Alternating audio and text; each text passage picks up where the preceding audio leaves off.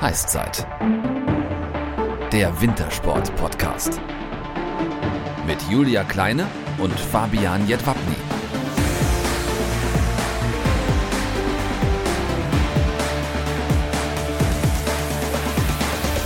Servus und moin moin. Heißzeit Folge 4. Julia und ich sind heute wieder für euch am Start und haben natürlich wieder einen sensationellen Gast am Start. Ich sag nur Stangen, Pisten, München, Stockholm, Linus Strasser. Aber bevor wir zum Linus kommen, Julia, was war bei dir in den letzten zwei Wochen los? Besser gesagt bei uns, Fabi, bei uns beiden. Wir sind nämlich der Kölner Längstes Arena aufs Dach gestiegen, bei strahlendstem Sonnenschein für sensationell gute Heißzeitfotos, die es natürlich auch bald bei Instagram und Facebook, ich sag mal, zu bewundern gibt.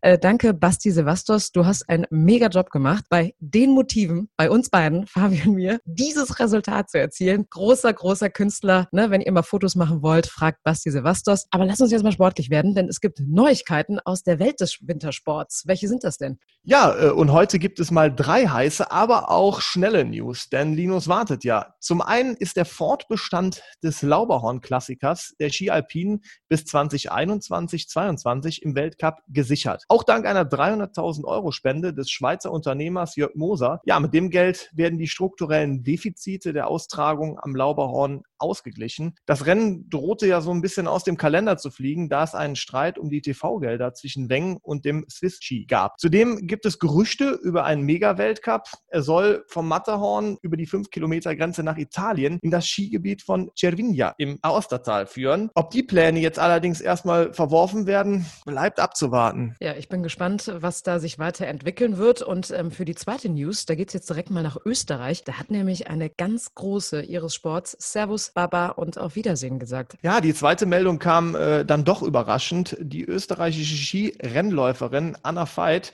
hat am Samstag ihre erfolgreiche Karriere für beendet erklärt. Die 30-Jährige gewann Olympiagold und holte drei WM-Titel in der Alpenrepublik. Wir wünschen Anna viel Erfolg für ihren weiteren Lebensabschnitt. Ja, und zu guter Letzt haben die nordischen Kombinierer als erste Wintersportart einen Sommer-Grand Prix-Kalender veröffentlicht. Ja, ein kleiner Lichtblick mit vier Veranstaltungen. Für unseren ersten Gast Vince Geiger geht es vom 19.09. bis 20.09. nach Chaguns. Julia, spricht man das so aus? Ja, Richtig. Ja, sehr gut. In Österreich und am 25. und 26.09. geht es dann in die Heimat nach Oberstdorf. Wenn ihr die Folge von Vince noch nicht gehört habt, schaltet gerne mal rein, folgt uns, lasst uns eure Kommentare da. Wir freuen uns. Und jetzt gebe ich ab an Julia, die mit Linus Strasser schon am Startblock steht.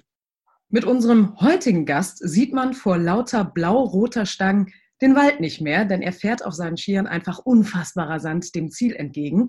Vor 27 Jahren wurde er in München geboren und wenn es in Bayern um die Frage geht, München oder 1860, lautet bei ihm die Antwort 1860, zumindest was seinen Skiverein angeht, für den er aktuell startet. Er ist mehrfacher deutscher Meister im Slalom, Riesenslalom und der Kombination und vor drei Jahren, da zeigte er beim City-Event in Stockholm dem Superstar der Szene, dem Franzosen Alexis Pentereau, wo sein Ski das Ende hat und gewann damit sein erstes Weltcuprennen. Er wird bei den Ski Alpinen als Slalom-Kronprinz von Felix Neureuter gehandelt, der ja mittlerweile zurückgetreten ist. Und jetzt begrüßen wir hier in der Heißzeit den Prinzen. Natürlich mit einem in Köln angemessenen Dreimal Prinz Linus Allah. Linus Strasser, schön, dass du da bist. Hallo. Danke, freut mich. Dazu äh, muss man sagen, wenn man hier in Köln von äh, Prinz spricht, dann entweder vom Kölner Karnevalsprinzen oder von Prinz Poldi, Lukas Podolski. Aber da mhm. hast du jetzt keine Ambitionen, irgendwie in deren Fußstapfen zu treten, oder?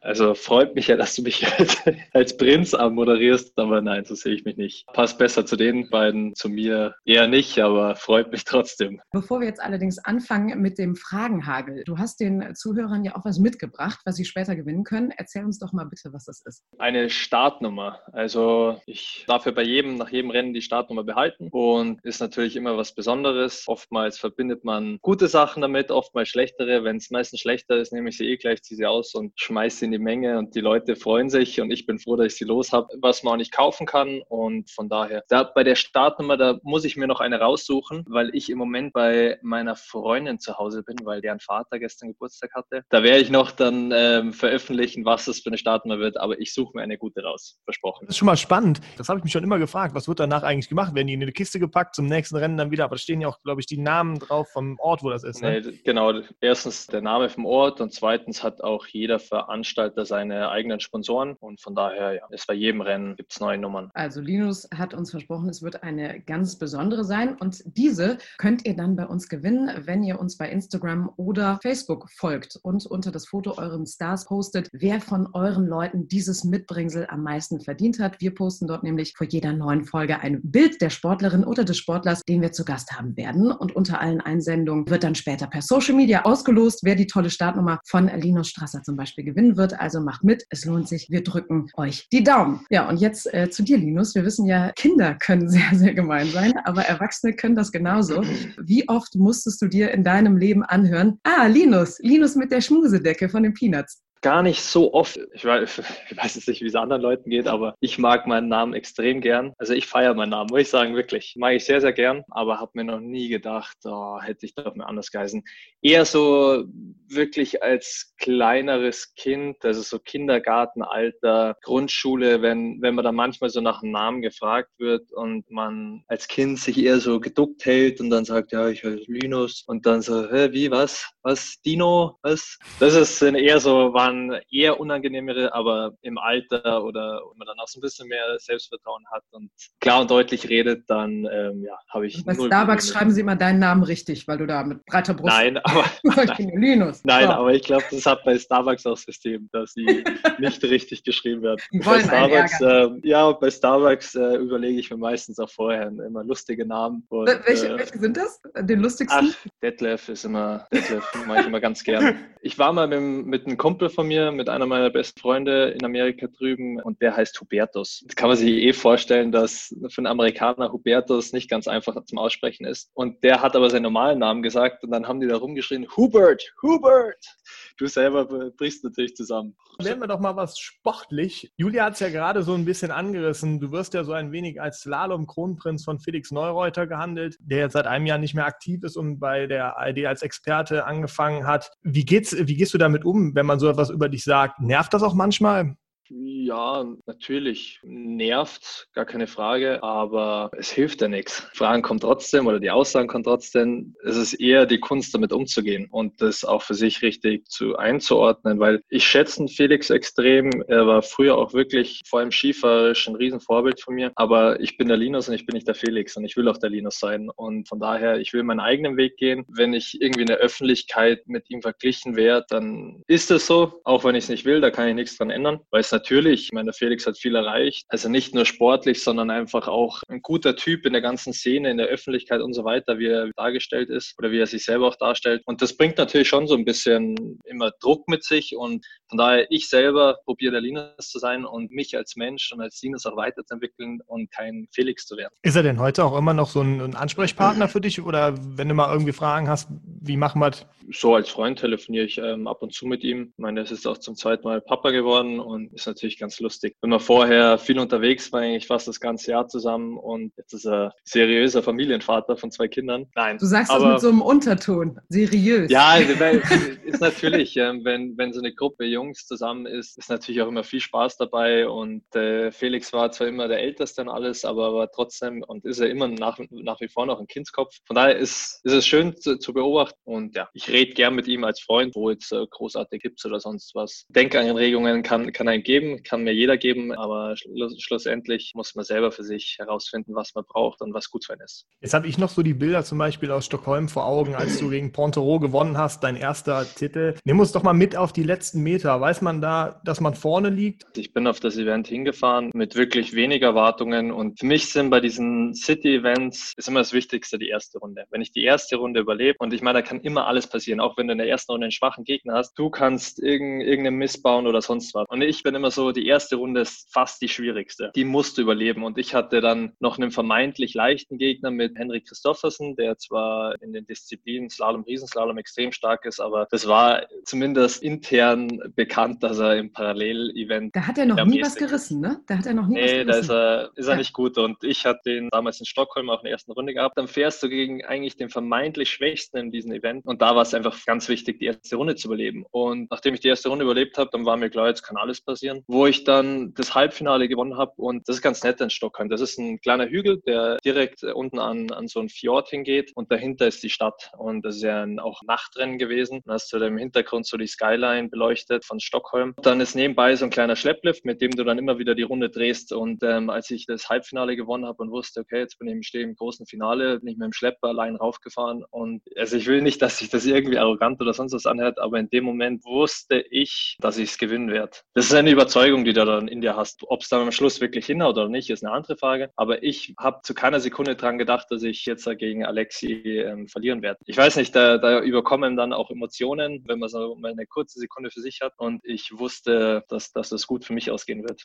Kann man generell sagen, dass man, wenn man mit so einer Einstellung in Rennen startet, dass man das dann auch wirklich so nach Hause fahren wird? Oder war das jetzt auch irgendwie vielleicht dann doch ein bisschen Glück oder auch Schicksal, dass an diesem Tag irgendwie alles zusammengepasst hat? Nee, das ist schon, das ist nicht nur im Skifahren so, das ist in jeder Sportart so, dass das Mentale unglaublich viel ausmacht. Einfach, wie siehst du dich gerade selber und wie sind so deine emotionalen Einstellungen dazu? Das ist ganz schwer, wenn die mal da sind, negativ wie positiv, dass du da irgendwas dran rüttelst. Aber das ist so die Hauptsache immer. Und für mich ist immer ganz wichtig, egal was von Rennen das ist, ich muss am Start stehen und mich muss eine Lust schon fast überkommen, dass ich jetzt Gas geben will, dass ich eigentlich da runter will. Es kann immer was passieren, keine Frage. Du kannst immer einfädeln, du kannst immer ausscheiden oder sonst was. Dem muss man leben. Aber wenn die Einstellung schon mal da ist und diese Lust da ist, dann steht schon in guten Rennen eigentlich nichts im Wege. Plakativ gesagt, bei der Formel 1 bist du dann schon auf 7000 Touren, bevor so es dann ungefähr, ja. auf grün schaltet. Ja, so ungefähr. Das, glaube ich, hat man aber auch in Stockholm gemerkt. Da hat ich als Zuschauer so, okay, der ist komplett bei sich, der ist äh, ähm, komplett vorbereitet und ja, dann hatte ich ja selbst der Fehler unten raus äh, gar nicht mehr so rausgebracht, wie es vielleicht den einen oder anderen. Deswegen dann nochmal ähm, zurückgekommen, äh, gerade auf den Felix, du hast es eben angesprochen. Er war ein Vorbild für dich. Kannst du das konkretisieren? Warum? Er hat mir einfach skifahrerisch extrem zugesagt. Der Felix ist unumstritten ein Typ, der ein unglaubliches Skigefühl hat und das ihn auch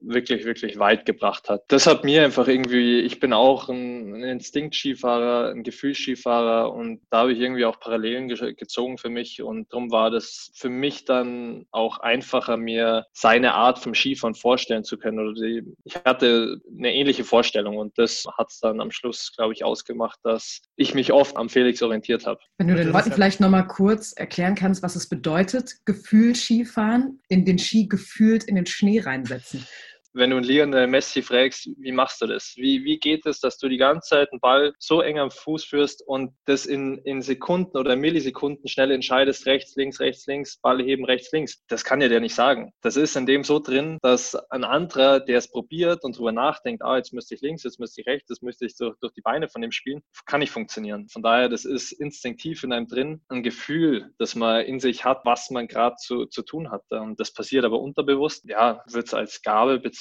bezeichnen, die man dann hat oder auch nicht hat. Und heißt aber nicht, dass einer, der das nicht hat, nicht auch sehr gut Skifahren kann oder Fußball spielen kann. Visuell kann man sagen, ihr schleicht wie Katzen um die Stangen. Ich glaube, so ist das ganz gut zusammengefasst. Ja, kann, kann, man sagen, ja, nein, mich fragen schon manchmal Leute auch im, im Training oder so, wie, pff, wie machst du das? Also, das ist unglaublich, wenn mir hinterher schon, wie, wie machst du das? Und ich spüre es auch selber, dass ich mir denke, boah, das ist so am Limit gerade, aber ich habe nie den Zweifel, dass es jetzt nicht geht. Ich weiß genau, ganz genau, es geht, auch wenn es am Limit ist. Und ich, ich weiß, es funktioniert. Irgendeine Stimme in mir sagt, es funktioniert und ich mache es einfach. Schwierig zu beschreiben. Im Kurs muss man ja sowieso seine eigene Linie finden. Deswegen ist es dann, ist ob man jetzt Kronprinz ist oder nicht. Man muss selber da durchfahren. Hattest du denn, als du kleiner warst, noch andere Vorbilder?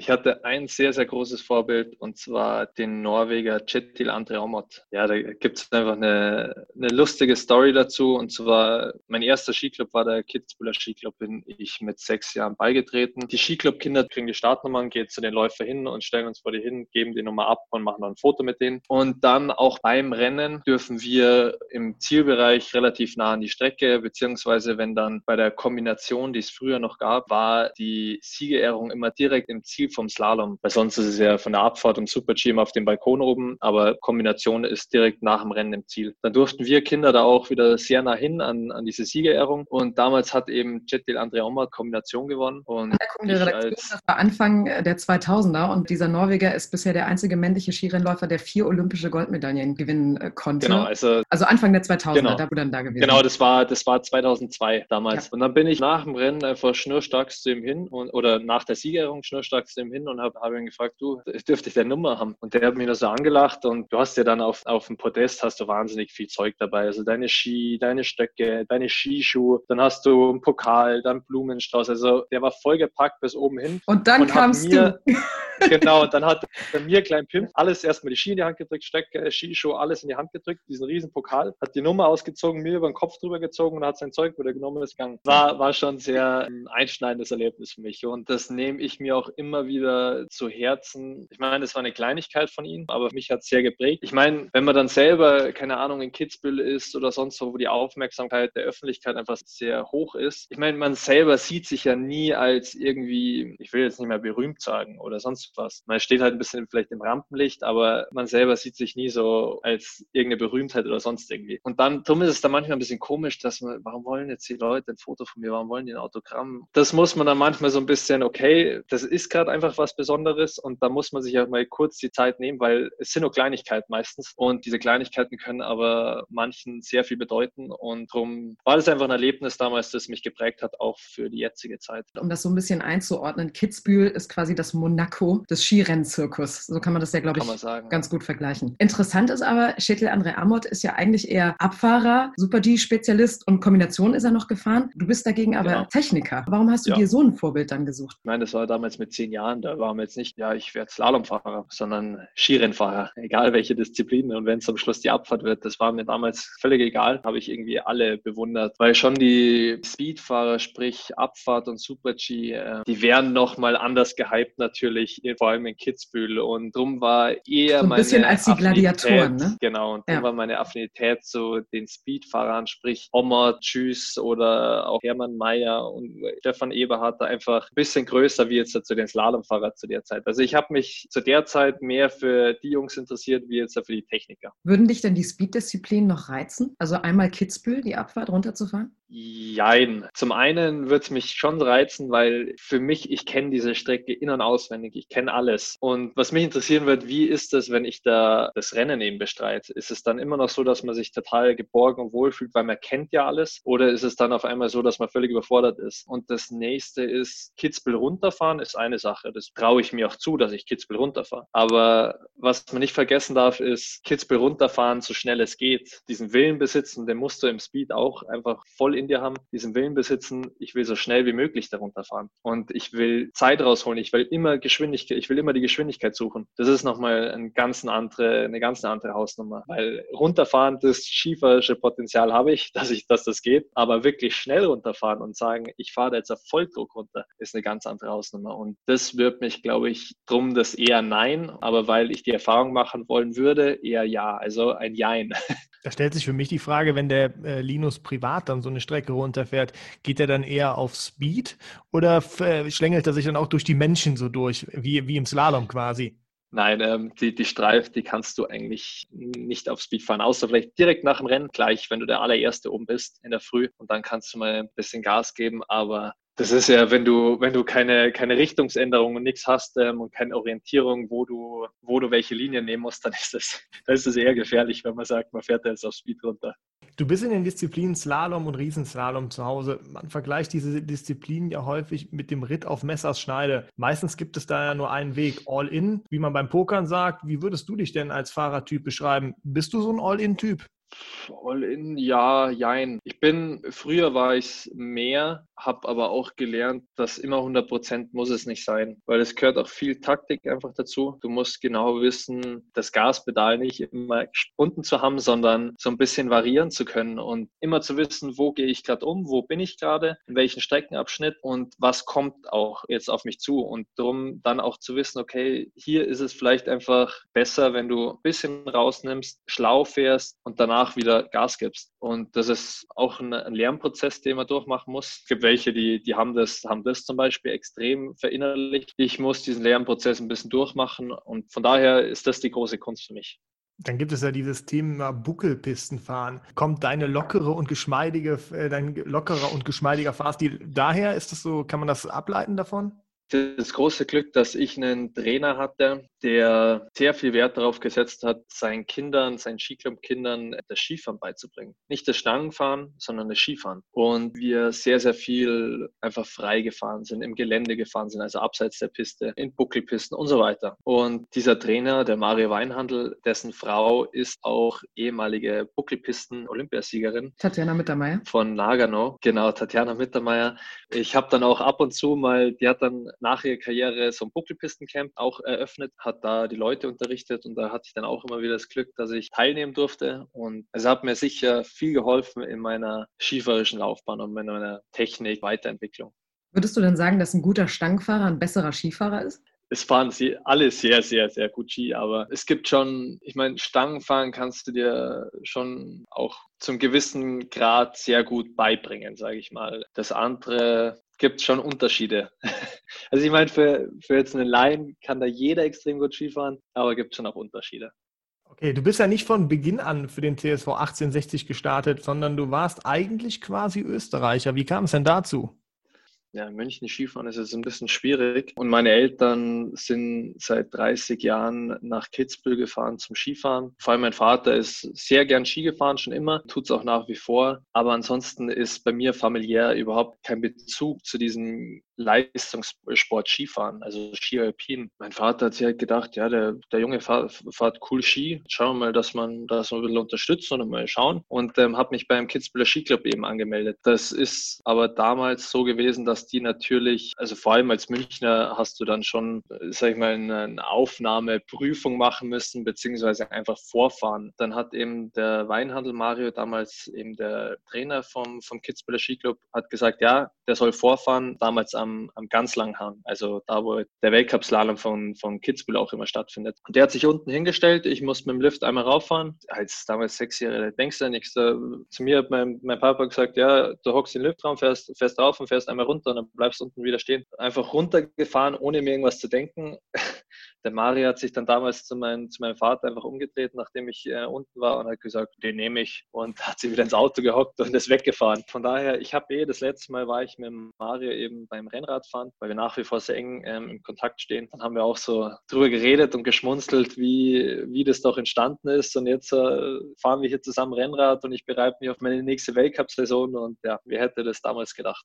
Und warum dann äh, doch irgendwann wieder München? Genau, und dann bin ich eben in, in Österreich so Bezirkscup-Rennen gefahren. Dann war es aber natürlich auch klar, dass man, dass ich als Deutscher nicht für Österreich starten werde, was auch nie, nie unsere, unsere Intention war oder irgendwie unser Gedanke. Dann war es klar, dass ich in Deutschland auch mehr Rennen fahren werde, beziehungsweise irgendwann nur noch in Deutschland Rennen fahren werde, dazu auch einen, einen deutschen Skiclub braucht. Dann haben sich die 60er dafür sehr gut angeboten, weil es ein cooler Traditionsverein ist, der eben auch ähm, zufälligerweise dann auch noch eine Skiabteilung hat. Dann bin ich, glaube ich, 2001 damals sowas äh, zu den 60ern oder 2002.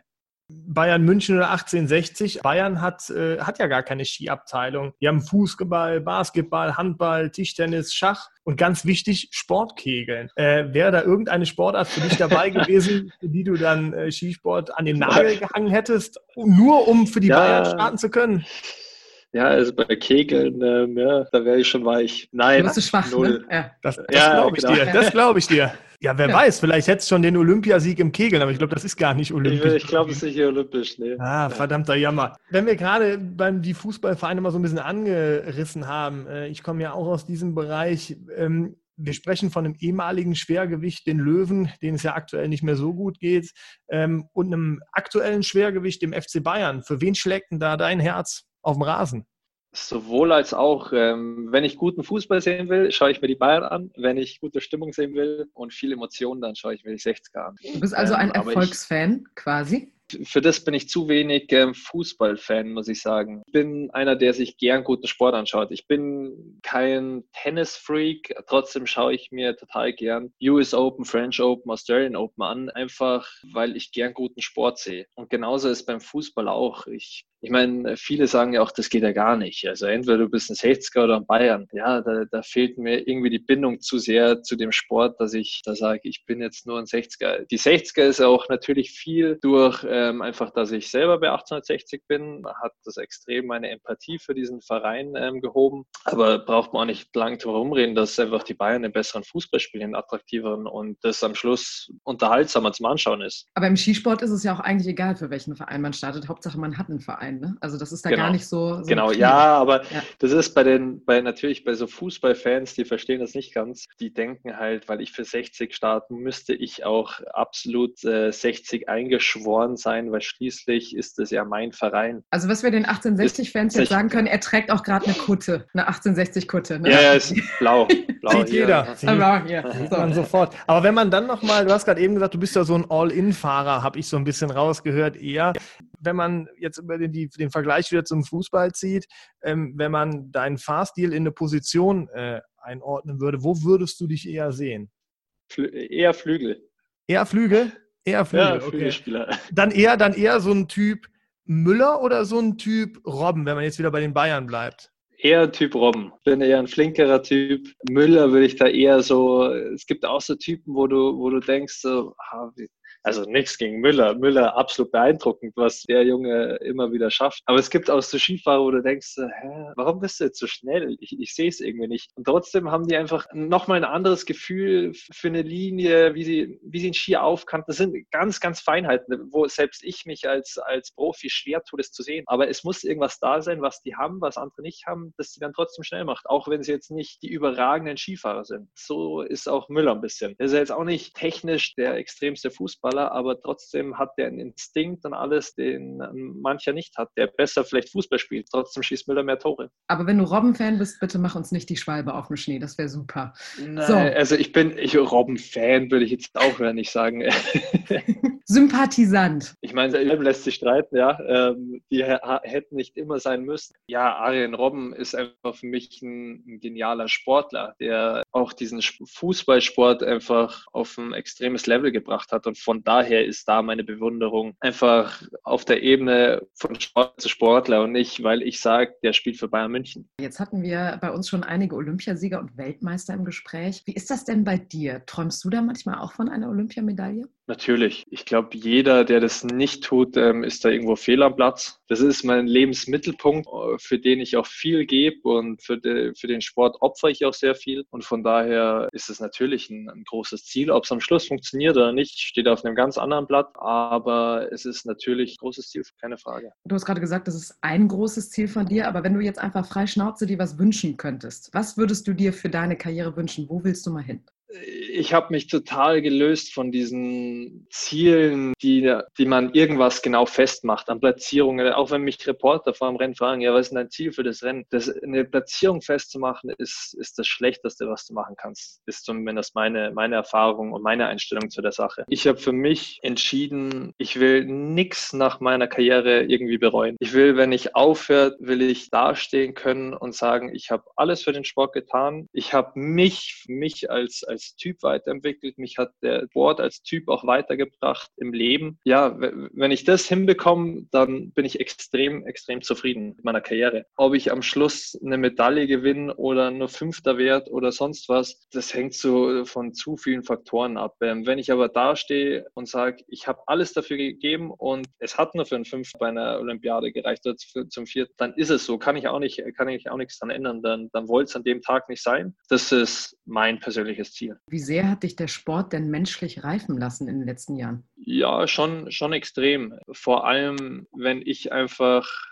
so auf die letzten vier Jahre zurückblicke, ähm, waren natürlich so, so Momente dabei wie Stockholm, habe ich einmal gewonnen, bin einmal Dritter geworden in Stockholm oder in Oslo bin ich auch Dritter geworden und hatte auch immer wieder sehr, sehr gute Weltcup-Resultate dabei. Aber letztendlich war letzte Saison, war eine Saison, die mich schon extrem ähm, zum Grübeln gebracht hat, weil sie zum einen einfach ergebnistechnisch extrem schlecht war. Bin viel ausgeschieden und habe überhaupt nicht reingefunden dann das Ganze. Nach der Saison habe ich für mich dann so entschieden, dass ich es auch sicher nicht mehr weitermachen werde und nicht mehr weitermachen will, weil ich einfach merke, dass mich das zu sehr in meinem Lebensglück auch beeinflusst, das Ganze. Und auch mein ganzes Umfeld. Ich meine, ich habe keinen Spaß, mein Umfeld hat keinen Spaß, meine Trainer haben keinen Spaß dabei. So kann man nicht weitermachen. Und dann habe ich es geschafft, auch so ehrlich zu mir selber zu sein und zu sagen, okay, aber die eine Saison, die jetzt so schlecht gelaufen ist, war irgendwie nur der Peak. Wenn ich ganz ehrlich bin, waren auch schon die Jahre davor, da ist nicht richtig was vorangegangen. Das ist so dahingeschwebt und ich habe mich zu wenig weiterentwickelt. Das war keine einfache Situation, in der ich da war, weil extrem schnell in den Trainings, so schnell, dass ich wirklich einen Felix, der damals einige Weltcuprennen gewonnen hat und da so in der, in der Hochphase seiner, seiner Karriere war, bin ich in, in den Trainings um die Ohren gefahren. Nach der schlechten Saison mit Felix hat nochmal darüber geredet. Der hat auch gesagt, ja,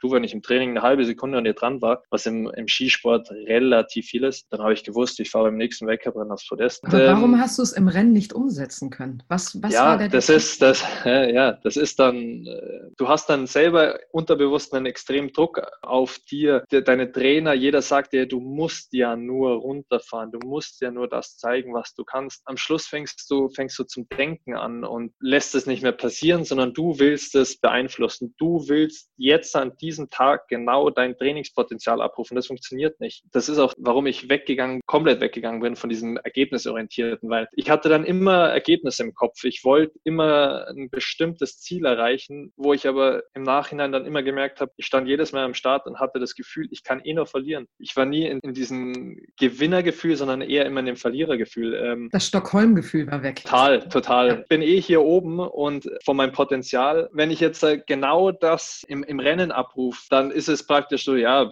ich meine, du kannst es ja eh, du bist ja eh so schnell im Training. Und alles, was drunter ist, ist nicht das, was ich eigentlich kann. Von daher hatte ich immer dieses mentale Gefühl, ich kann gerade nur verlieren, da rauszukommen, beziehungsweise da dann auch gute Leistung zu bringen. Ich bin dann natürlich auch zu, zum Mentaltrainer gegangen und so weiter, habe aber auch für mich dann gemerkt, okay, die können mir Denkanstöße geben und die können dich auch so in deiner Denkweise beeinflussen, aber letztendlich muss ich selber dran glauben. Ich muss selber an mich so gut reflektieren können, dass ich genau weiß, in was für einer Lage stecke ich und wie komme ich da selber raus. Es hilft ja nichts zu sagen, oder es hilft ja nichts, wenn dir jemand sagt, hey, pass auf, du musst das und das machen. Du glaubst nicht wirklich dran und dann verstehst du es auch nicht. Also und dann wird es in deiner Lage für sich selber zu übernehmen. Genau. Und ja, da habe ich einfach dann auch gemerkt, okay, da kann mir auch wirklich keiner helfen, außer ich mir selber. Und habe dann einfach so für mich auch das Ganze mal ein bisschen aufgearbeitet, habe halt auch einfach gemerkt, bin 26, wenn es richtig gut geht, kann ich diesen Sport, sagen wir acht Jahre noch machen, dann ist vorbei, dann das war's, that's it. Ich will verdammt nochmal nach diesen acht Jahren, will ich dastehen und sagen, ich habe alles gegeben, ich habe alles probiert,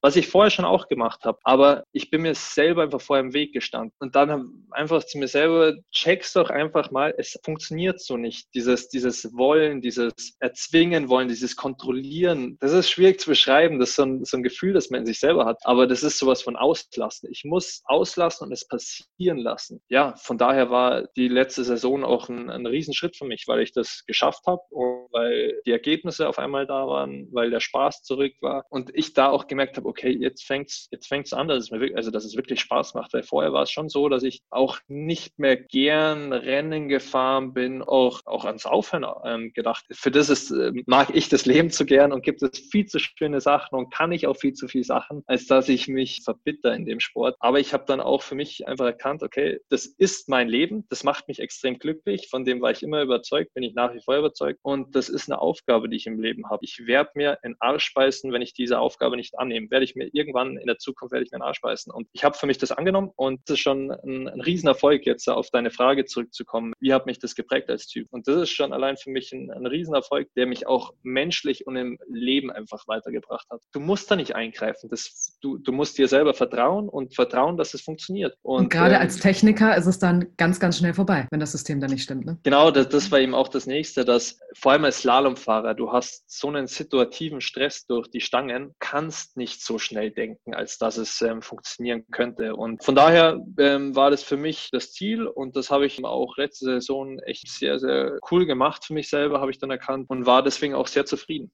Welche Chance gibst du dir für die kommende Saison? Genau dieselbe. Ich meine, ich habe angefangen mit Weltrangliste 51, 52 und bin jetzt auf 12 runtergekommen, was schon extrem gut war, auch mit einer Verletzung, wo ich ein Rennen verpasst habe. Der Kahnbeinbruch, das muss man dazu sagen. Genau, ja. genau. Das Kahnbein gebrochen, was ich im ersten Moment dachte ich so, ja, komm, eine Woche, dann geht schon wieder, bis ich dann schmerzhaft erfahren musste, dass das Kahnbein ungefähr der blödste Knochen ist, den du dir in der Hand brechen kannst oder generell im Körper, weil der nur einseitig durchblutet wird und extrem lang braucht zum Zusammenheilen. Ich wurde dann operiert und es ging dann schmerzfrei relativ schnell wieder und ich habe glücklicherweise nur ein Rennen verpasst und konnte die ganzen Klassiker im Januar äh, mitnehmen. Genau. Und man und muss daher, auch dazu sagen, Skifahren ist nicht nur Kniefahren, sondern vor allem für dich als Techniker sind die Hände natürlich auch wichtig. Natürlich und du hast auch immer in der Aktion und so weiter, du hast immer ein bisschen Schneekontakt, du kannst immer mal mit der Hand irgendwo hängen bleiben oder keine Ahnung, einfädeln und du machst einen Highsider und dann stützt dich mit der Hand ab. Es war natürlich schon ein Risiko dabei,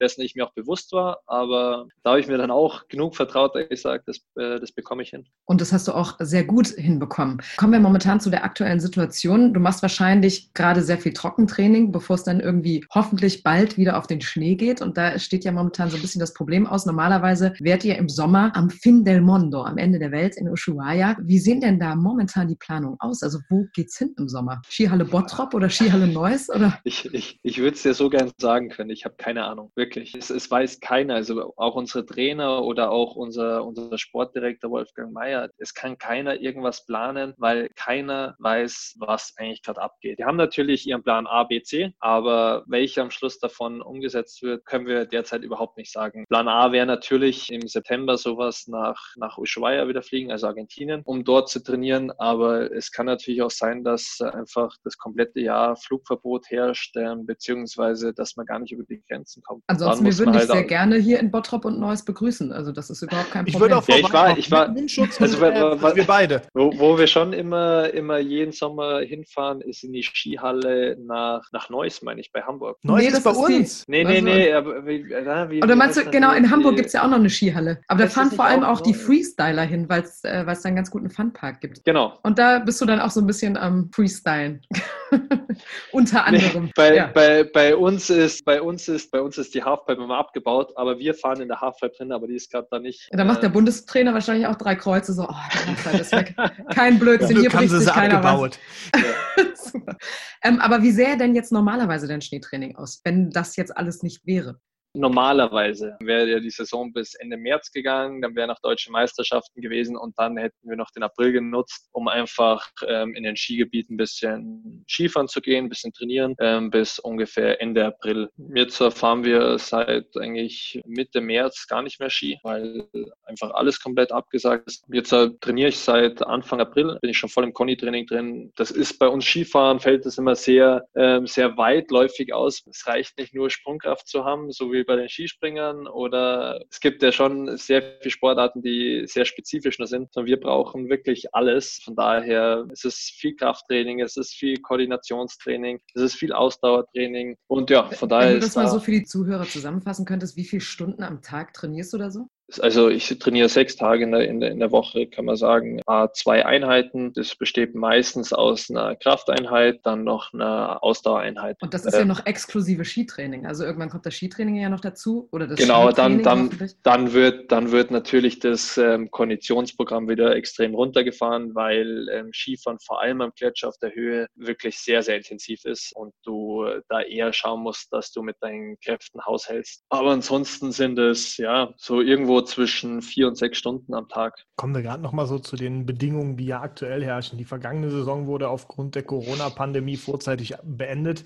Allerdings hat man da noch so ein ganz anderes Problem, was gerade bei euch äh, immer wieder auftritt. Schneemangel und teilweise zu viel Schnee von jetzt auf gleich. Was sagst du als Sportler dazu, dass äh, anscheinend diesen Klimawandel, dass es den ja doch irgendwie gibt, äh, auch wenn so ein amerikanischer Präsident uns immer wieder weismachen will, dass es den ja doch nicht gibt? Doch, den gibt es auf jeden Fall. Dass es natürlich mal schlechtere, mal bessere Winter gibt, das war auch früher schon so. Was ich für mich irgendwie feststelle, dass es, es wird extremer. Aber nicht nur der Winter, sondern alles wird extremer. Es ist entweder extrem trocken oder extrem nass oder extrem heiß oder extrem kalt. Und das mer merkt man, finde ich schon. Und also die komplette Gesellschaft muss umdenken. Wir müssen schauen, dass wir uns auch umstrukturieren. Was äh, sind denn so die optimalen Linus Strasser Bedingungen? Meine Lieblingsverhältnisse sind, wenn es schlechte Sicht, wenn es schneit und so weiter. Das ist eigentlich weil auch eine man, geile Taktik, weil dann mag nämlich keiner gerne fahren. Nur du. Ja, es, es ist auch, es ist auch so. Äh, da war, wir hatten vor, vor drei Jahren in Adelboden in, in der Schweiz, das ist ein absoluter Klassiker auch dort, hatten wir ein Rennen, werde ich auch nicht mehr vergessen. Da sind die ersten drei Leute im strahlenden Sonnenschein gefahren. Du hast im Tal gesehen, dass einfach so eine Nebelfront reinzieht. Diese Nebelfront wirkt ungefähr, als wäre die, keine Ahnung, zehn Kilometer weg. Das hat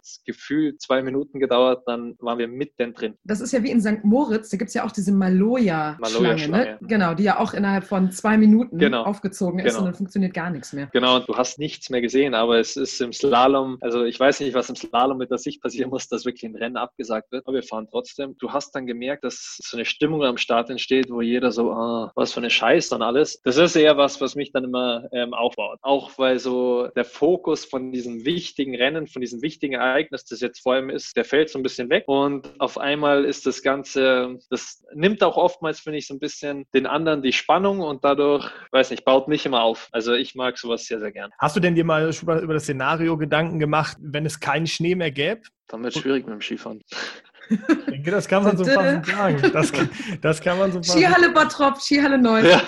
Da waren wir schon. Nein, nee, ähm, aber ich glaube, wenn es mal keinen Schnee mehr gibt, dann haben wir ganz andere Probleme, wie dass wir nicht mehr Skifahren können. Wenn man äh, Skisportler ist, dann muss man zwangsläufig ja damit leben, dass Verletzungen leider auch immer dazugehören. Bei dir ist das kein ungeschriebenes Kapitel. Du hast es eben schon mal ange äh, angeraumt. Du hast in der vergangenen Saison im Dezember dir das Kahnbein gebrochen, warst zwischendurch außer Gefecht, bist aber so nach drei Wochen nach der OP schon wieder gestartet. Ich glaube, in Zagreb war das. Was hat deine Familie dazu gesagt? Äh, haben die gesagt, du bist irre? Ich bin gestürzt beim Training, beim Super-G-Training übrigens, in Santa Catarina in Italien und bin dann ganz dumm auf die Hand gefallen. Ich meine, ich bin schon öfters auf die Hand gefallen beim Skifahren, aber da habe ich dann gemerkt, uh, ich habe mir noch nie was gebrochen, aber das, das tut jetzt irgendwie noch mal mehr weh, wie, weil Prellungen und so weiter tun ja auch oft sehr, sehr weh am Anfang. Und da dachte ich mir, uh, das, das schaut nicht so gut aus. Und bin dann auch noch selber heimgefahren mit dem Auto und habe dann beim Lenken auch immer gemerkt, oh, scheiße, scheiße, scheiße. Ich habe zum, hab zum Glück ein Automatikauto, aber ich habe so dann irgendwann nur noch mit links gelenkt, weil ich gemerkt habe, mit rechts ist richtig uncool. Ich glaube, das ähm, müssen wir rausschneiden.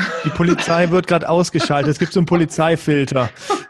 Nach Schwan, Schwan. Ja, ich meine, was, was hätte ich machen sollen? Bin dann ins OCM gefahren nach München, weil der Deutsche Skiverband die Kooperation mit dem Krankenhaus hat und habe mich da direkt untersuchen lassen, also ein MRT gemacht und einen Arzt untersuchen lassen. Ja, und dann ähm, saß ich beim Arzt, der hat die Bilder vor sich aufgeschlagen und gesagt, ah oh, ja, das sieht, sieht man ganz schön, dass du, du hast das Kamm gebrochen. Mein erster Gedanke war dann so, ja, scheiße, in einer Woche ist Valisère, das wird dann wahrscheinlich eng werden. Dann war so der nächste Satz, ja, also Kammbein ist überhaupt nicht gut. Ähm, ist so mit der bescheuertste Knochen, den man sich brechen kann. Acht Wochen. Wenn ich jetzt ein ähm, Handwerker wäre, meint er noch, und ich würde irgendwie einen Presslufthammer oder, oder irgend sowas hernehmen, dann würde er mir, mein zwölf Wochen hat er gesagt damals. Zwölf hast du gesagt, ich bin zum Glück nur Skifahrer, äh, Slalomfahrer, das funktioniert. Dann, ja, das, das, war da, das war da im OCM ähm, der, der Handspezialist und der Manuel Köhne, der ganz viel, also der auch dort Arzt ist. Ähm, ganz kurz, hat er dich erkannt? Also der Handspezialist, die, die kennen uns schon alle, weil ganz viele vom, vom Deutschen Skiverband da immer in dieses Krankenhaus gehen, aber meistens wegen so, wegen so einer Scheiße wie Knieverletzungen. So der Vertrauensarzt von uns, den ich auch, zu dem ich auch einen sehr, sehr guten Kontakt habe, der saß da mit drin, dann bei diesem Handspezialisten von dem Krankenhaus und dann erzählt mir der, ja, also wenn es richtig gut geht, zu Ende Januar und ich habe dann nur den Manuel angeschaut, zu dem ich ihm sehr gut Verhältnis habe und meinte so, äh, Manu, du, der war schon, gell, also dass ich Leistungssportler und so bin und dass ich sicher keine acht Wochen warte. Und dann hat der mir einfach so ein bisschen die Risiken aufgezählt, was einfach passieren kann und so weiter. Ich habe mich dann operieren lassen und habe dann auch die erste Woche danach, dachte ich wirklich, also die hat mir auch die Hand abschneiden können, weil also kein dran denken, ich konnte es mir nicht mehr vorstellen, dass ich irgendwie in drei Wochen eine Stange kippe oder irgendwas. Aber ganz kurz, sieht man, in, sieht man in dem Moment dann auch die ganze Saison so an sich schon vorbeilaufen? Natürlich, weil einfach der Januar vor allem, wenn wir haben elf, zwölf Rennen, Slalomrennen in der Saison und im Januar das sind sechs Stück davon. Das sind auch die ganzen Klassiker im Januar und da war dann für mich klar, scheiße, jetzt habe ich, also habe ich ein Ergebnis in Levi mit dem achten Platz, das überragend war mit meiner Nummer und jetzt äh,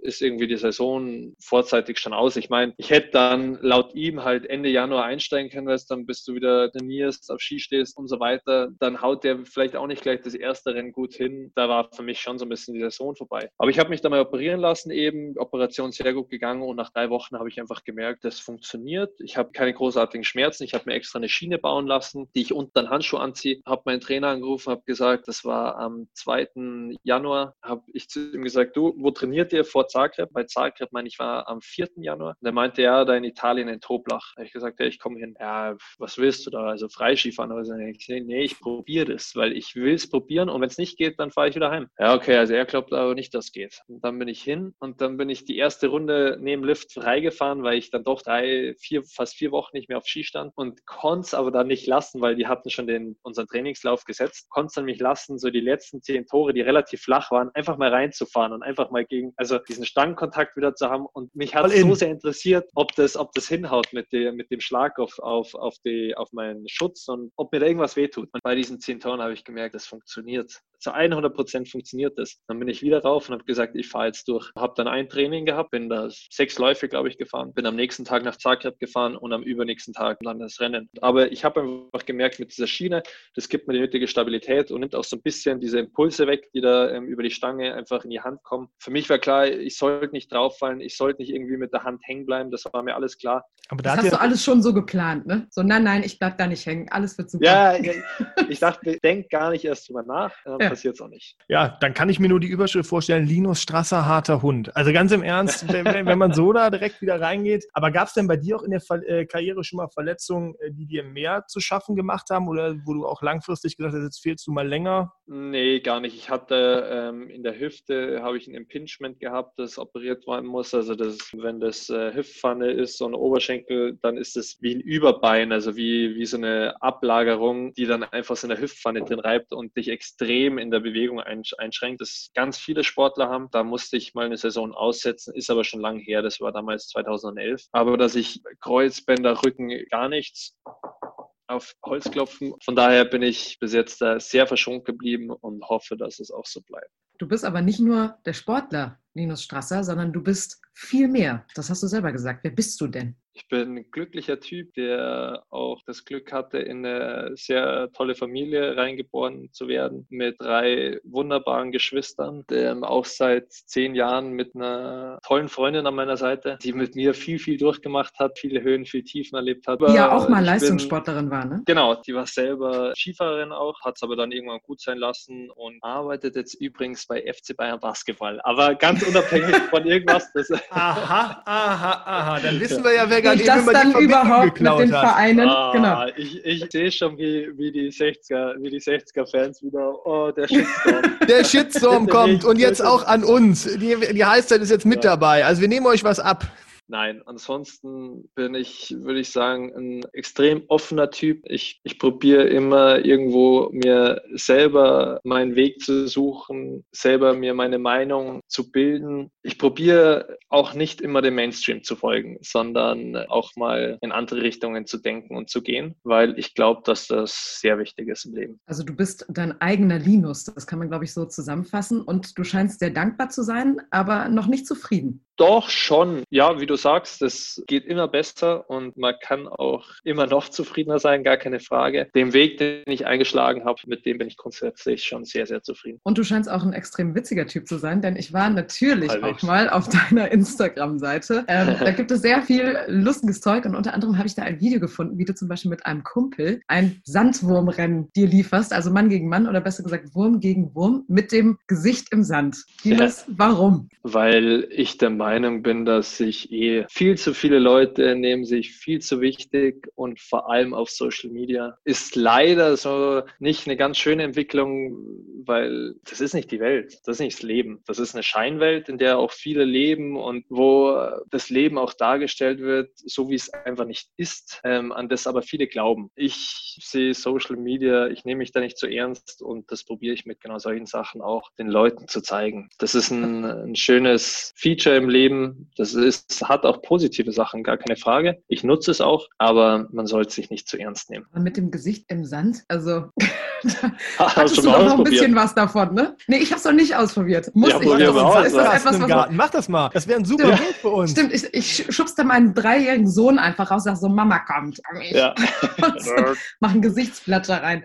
Aber ich, ich, kann diese Instagram-Seite wirklich empfehlen. Das ist sehr, sehr lustig. Also entweder den Jerry of the Day, Hashtag, auch eine sehr, sehr lustige Seite. Kann man Ja. unbedingt ja, abonnieren bei Instagram. Oder halt eben Lino Strasser. Hattest du eigentlich mal einen anderen Traumberuf, als professioneller Skifahrer zu sein? Ich habe daheim letztens in meinem Kinderzimmer so ein Album gefunden mit so Steckbriefen drauf von der Grundschule. Das haben wir damals, glaube ich, dann in der dritten oder vierten Klasse gemacht. Das hat halt jeder praktisch dann in der vierten Klasse, wo er Gymnasium, Realschule, wo auch immer hingegangen ist, hat der das mitbekommen. Da ist bei meinem Steckbrief steht unten, das letzte ist dann Beruf und da steht drin Skirennfahrer oder Tennisspieler. Hast du denn überhaupt Zeit für irgendwelche Hobbys? Gibt es Hobbys in deinem Leben?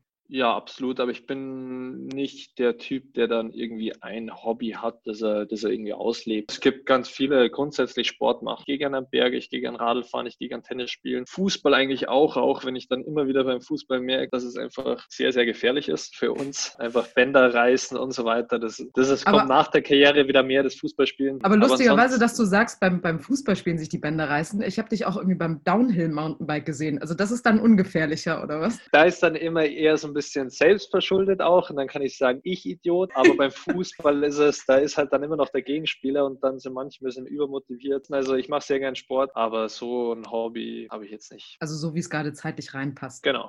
Ja, Linus, wir haben es ja Anfang der Sendung angekündigt. Äh, Du hast uns ja eine schöne Startnummer mitgebracht. Jetzt erklären wir nochmal genau, wie wir das gewinnen können, denn wir haben unser Gewinnspiel etwas verändert für diese Folge. Nämlich dieses Mal müsst ihr, liebe Zuhörer, auf Instagram oder Facebook verlinken. Und zwar nicht euch selber, sondern jemanden, den ihr möchtet, dass er das wundervolle, die wundervolle Startnummer von Linus Strasser verdient hätte oder gewinnen sollte. Was ihr dafür tun müsst, ist der Heißzeit folgen und natürlich auch die Person, die nominiert hat. Die muss uns auch folgen und dann könnt ihr dieses Trikot gewinnen. Und Julia hat zusätzlich noch ein paar Fragen, die über unsere Story reingekommen sind und die wird sie jetzt dem äh, Linus nochmal präsentieren. Fragen. Die Fragen, Fragen Fragen. ich finde es präsentieren. aber, ich finde es aber lustig, dass dir das auch passiert mit den Zuhörern und Zuschauern.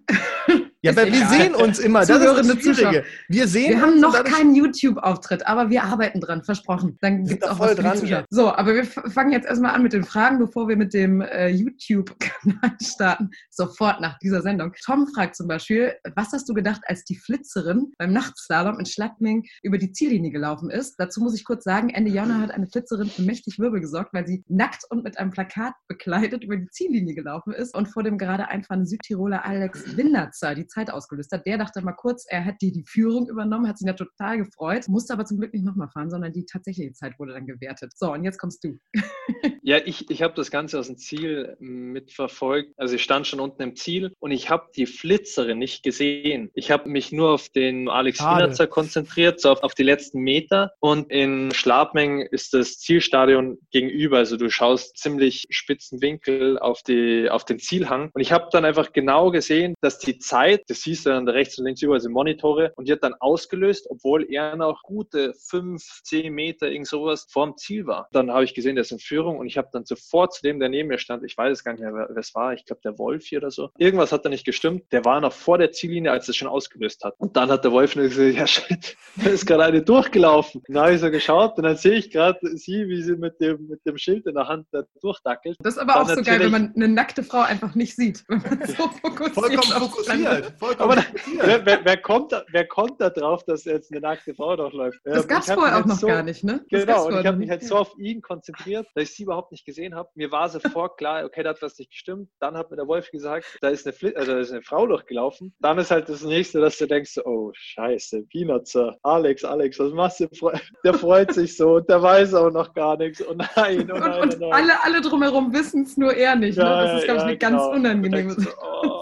Aber ja, kommt er ja auch nicht drauf. Also wie, wie soll man das auch wissen? Weiß man ja. denn eigentlich, was aus dieser Frau geworden ist? Ja, hast, hast ja du dich da mal nachrecherchiert? Stadionverbot. Ja, das war dieselbe, die beim Champions League-Finale damals. Ähm, Ach was. Ja, ja, das war dieselbe. Die Liverpool gegen Tottenham, äh, Tottenham glaube ich, auch geflitzt ist. Ja, kommen wir weiter zu der nächsten Frage. Diese hier, die ist auch ganz interessant. Roman fragt zum Beispiel, hast du eigentlich einen Lebenstraum? Ein, ein Lebenstraum wäre sicher von mir, eine olympische Medaille bzw. Olympiasieger zu werden. Aber wenn er sich nicht äh, erfüllt, dann ist auch halb so schlimm. So, und dann noch Mona zum guten Schluss. Äh, Gibt es oder gab es einen Kollegen, mit dem du gar nicht klargekommen bist oder gar nicht klar kommst? Völlig klar, dass es Leute gibt, mit denen ich besser auskomme und, und, und weniger gut auskomme. Aber am Schluss, jetzt vor allem bei uns gruppenintern, wir sind so viel miteinander unterwegs und alles, dass man das schon irgendwo familiär sehen muss, schon fast, und man einfach miteinander gut auskommen. Man muss mit keinem bester Freund sein, aber einfach ein respektvoller, guter Umgang miteinander. Gehört dann auch zur Professionalität dazu. Aber natürlich gibt es Kollegen, wo ich mir schon manchmal ins Hirn greife. Früher, als Marcel Hirscher noch dabei war, ich glaube, viele Leute, die haben gedacht, okay, okay, sportlich ist der ganz vorne mit dabei, aber menschlich, da muss doch irgendwas sein. Wie bist du denn eigentlich mit Marcel Hirscher klargekommen? Ich muss sagen, dass der Marcel extrem feiner Typ war oder ist. Der Marcel war immer einer, ich meine, der war, wenn er nicht gerade geführt hat nach dem ersten Durchgang, dann war halt zweiter oder dritter. Dann ist es ja so, dass du dann zweiter Durchgang gibt es auch eine Zeit, wann die Besichtigung stattfindet. Und dann ist jeder meistens fünf Minuten vor der Zeit schon da und dann darfst du schon auf die Strecke drauf, aber du musst vor dem ersten Tor praktisch stehen bleiben. Dann ist halt so ein Korridor von Start bis erstes Tor. Da stehen halt dann die 30 Leute, die sich für den zweiten Durchgang qualifiziert haben. Da stand ich dann auch das Öfteren neben Marcel und er ist dann auch ein Typ, auch wenn er nach dem ersten mit eineinhalb Sekunden führt und du bist 28. nach dem ersten und der hat im ersten Durchgang drei Sekunden abgenommen, dann fragt er dich trotzdem, wie war dein erster Durchgang? Wie lief's? Ah ja, ja, ich fand es da und da auch nicht so einfach zu fahren oder sonst wie. Keine Ahnung, ob es am Schluss ernst gemeint hat oder ob es auch nur so ein bisschen oberflächliches, oberflächlicheres war, sorry. Aber er hat zumindest einem immer das Gefühl gegeben, er interessiert sich für dich und hat mit einem geredet, hat einen wahrgenommen, was bei manchen anderen ja nicht selbstverständlich ist. Und von daher habe ich ihn als Typen immer sehr geschätzt, muss ich sagen. Also nicht nur ein kompletter Sportler, sondern anscheinend auch ein kompletter Mensch und deswegen auch zu Recht sechsfacher Gesamtweltcup-Sieger. Absolut. Vielen Dank für euer Interesse, vielen Dank für eure Fragen. Wir werden Social Media mäßig, werden wir dann das handsignierte Leibchen von Linus Straße verlosen und den oder die Gewinnerin dann benachrichtigen. So, Linus, aber jetzt dachtest du schon, du hättest es geschafft. So ist es noch nicht. Wir sind kurz vor dem Ziel, aber das sind so die letzten Meter und ich garantiere dir, heute läuft kein Flitzer über die Linie. Das musst du schon noch alleine schaffen. Da löst keine Zeit bei uns auf. Ähm, wir haben so ein kleines Spiel, das heißt Fastlane. Da kriegst du noch mal vier Fragen und ich würde sagen, wir starten direkt mit der ersten. Erklär uns deine Sportart in einer Minute. Zeit läuft. Im Skifahren geht es letztendlich darum, möglichst schnell von Start ins Ziel zu kommen und dabei die schnellste Linie zwischen den Toren zu finden. Es hat sehr viel mit Akrobatik zu tun, mit Körpergefühl, ist aber auch ein Kraftsport. Das heißt, man braucht Kraft, man braucht Schnelligkeit, man braucht viele Sachen, um das auch erfolgreich zu meistern und vor allem mentale Stärke, weil der situative Stress vor allem im Slalom und Riesenslalom einfach sehr hoch ist, weil die ähm, Stangen wirklich auf einen zufliegen und man keine Zeit mehr hat nachzudenken. Und es entscheiden Hundertstel über Sieg oder Niederlage. Frage 2. Was ist denn das Besondere am Bobfahren? Ich bin ja aufs, aufs Internat am Christophorus Schule Internat gegangen. Das ist in Berchtesgaden am Obersalzberg. Und das ist eine Schule, die sowohl normale Kinder, die da einfach zur Schule gehen, als auch wirklich Leistungssportler beherbergt. Und ich war damals mit einem Bobfahrer im Zimmer. Die haben immer natürlich am Königssee trainiert, der auf der Bobstrecke dort. Und der ist Zweierbob gefahren und dann kam er eines Abends zu mir oder nachmittags und meinte so, du Linus, was machst du denn heute Abend? So äh, früher Abend so sechs, fünf, sechs rum. Äh, nichts nix geplant. Ja, du, mein Anschieber ähm, ist gerade abgesprungen. Willst du das übernehmen? Ich, äh, cool, Bobfahren, klar. Bin ich, bin Sehr gut, dabei. dabei. Ja, dann hingefahren und volle Montur angehabt, Helm, alles. Und ich war richtig motiviert, gell, dass ich diesen Bob da rausschiebe und alles. Und das Teil rausgeschoben und, und reingesprungen und alles. Dann hast du ja praktisch die Knie rechts und links und den Kopf dazwischen so. Und weil ich so motiviert war, habe ich mich richtig reingehängt, gell, den Kopf nach unten. Man kann sich das nicht vorstellen, wie das in diesem Bob, wie es da abgeht. Also die, die fahren ja die ganze Zeit immer so Ecken irgendwo leicht an. Das im Fernsehen immer relativ smooth ausschaut, ist im Bob selber, da schlägt und rumpelt und alles. Dann nimmst du irgendwann Tempo auf und wenn du in so Kurven reinfährst, also das ist bis heute mit einer beeindruckendsten Erfahrungen gewesen, die ich je gemacht habe. Ich hatte keinen Schnupfen oder keine, keine laufende Nase, aber ich kann es euch sagen, mir ist alles, was in meiner Nase war, rotzt und alles, mir hat es einfach, ich bin, da kommen Kräfte zusammen, das kannst du dir nicht vorstellen. Du meinst, dein Kopf explodiert, weil es das Blut so reindrückt und alles und du hängst so, naja, auf jeden Fall, ich dann unten, hau dir der dann irgendwann auf den Kopf hinten drauf, dass du die Bremse ziehst. Ich ziehe die Bremse. Dann dreht sich mein Kumpel so um. Und wie war's? Ich so, boah, ja, ja, war schon cool, aber puh. Dann habe ich halt so, äh, wie viele Läufe machen wir noch? Ja, so vier, fünf Stück. oh, und dann beim Rauffahren, dann, dann lädst du Bob ins Auto, fährst mit dem Auto rauf und dann habe ich ja mit ihm darüber geredet, weil ich dachte, ich kann das nicht nochmal machen. Das geht nicht. Das war, es war schon irgendwie eine coole Erfahrung, aber auf der anderen Seite auch völliger Horror für mich, gell? Weil du, du, du, ich kenne die Strecke nicht, du weißt nie, wann kommt dieser Druck und wann drückt sich wieder voll zusammen und, und dann habe ich halt ihm das so erklärt und dann meinte er so, ja, wie bist du da hinten drin gehangen? Dann habe ich ihm halt vorgemacht und gesagt, das ist ein Training, du kannst den Kopf hochnehmen und kannst mal ein bisschen nach vorne schauen, was kommt. Das habe ich dann gemacht und dann ging es viel, viel besser. Aber Bobfahren mit einer der extremsten Erfahrungen, die ich je in meinem Leben gemacht habe, wirklich. Kommen wir jetzt zu Frage drei. Warum sollte man sich unbedingt den Heißzeit-Podcast anhören? Weil da sehr interessante Sportler zu finden sind und zu hören sind. Nein, ich bin ein riesen Podcast-Fan und höre mir immer wieder gerne Podcasts an. Und es ist ganz egal, aus welcher, aus welcher Sparte, aus welcher Sorte, was die Leute machen. Es hat jeder oder zumindest die aller, allermeisten haben sehr interessante Sachen zu erzählen, Lebenserfahrungen zu erzählen, Denkweisen zu erzählen und es kann nie, nie schaden. Ähm, dann kommen wir jetzt zur aller, allerletzten Frage. Nominier uns einen Sportler, den du gerne äh, in der nächsten Heißzeit hören würdest. Also es geht um Wintersportler. Ich würde fast auf äh, Laura Dahlmeier gehen. Okay, der Wunsch ist geäußert. Äh, wir werden jetzt alle Hebel in Bewegung setzen, um äh, die Laura davon zu überzeugen, äh, dass sie den Wunsch von Linus Strasser erfüllt und hier sein wird. Ja, wir hören uns bestimmt sicher in der kommenden Saison nochmal wieder. Einfach nur mal zu einem kurzen Update, wie es dir in der Saison geht. Wenn du den dritten Sieg dann eingefahren hast, dann würde ich dich nochmal anrufen und sagen, Linus, wie läuft's? Ist der Gesamtweltcup noch möglich? Schön, ja. Ja, natürlich. So ist das ob ich noch hingehe. Ja, Lino Strasser, der sportkegelnde Bobfahrer. Vielen Dank für das Gespräch heute. Es hat unfassbar Sehr viel Spaß gerne. gemacht. Danke. Dir alles Gute weiterhin. Ja, und das war es auch für die Heißzeit, zumindest für heute. Jeden zweiten Donnerstag im Monat versorgen wir euch mit einer gehörigen Portion Wintersport für alle, die auch im Sommer nicht ohne können. Natürlich sind wir Social Media mäßig ganz vorne mit dabei. Ihr findet eure Heißzeit bei Instagram und Facebook. Also schaut doch mal vorbei und seid gespannt auf den nächsten Gast hier bei uns. Ja, vielleicht ja Laura Partner, man weiß es nicht, dem ihr dann eure Fragen auch stellen könnt. Und jetzt sagen wir aber Ciao mit V-Stil. Fabi und Julia sind raus. Bis zum nächsten Mal. Bleibt gesund. Tschüss. Bis bald. Ciao.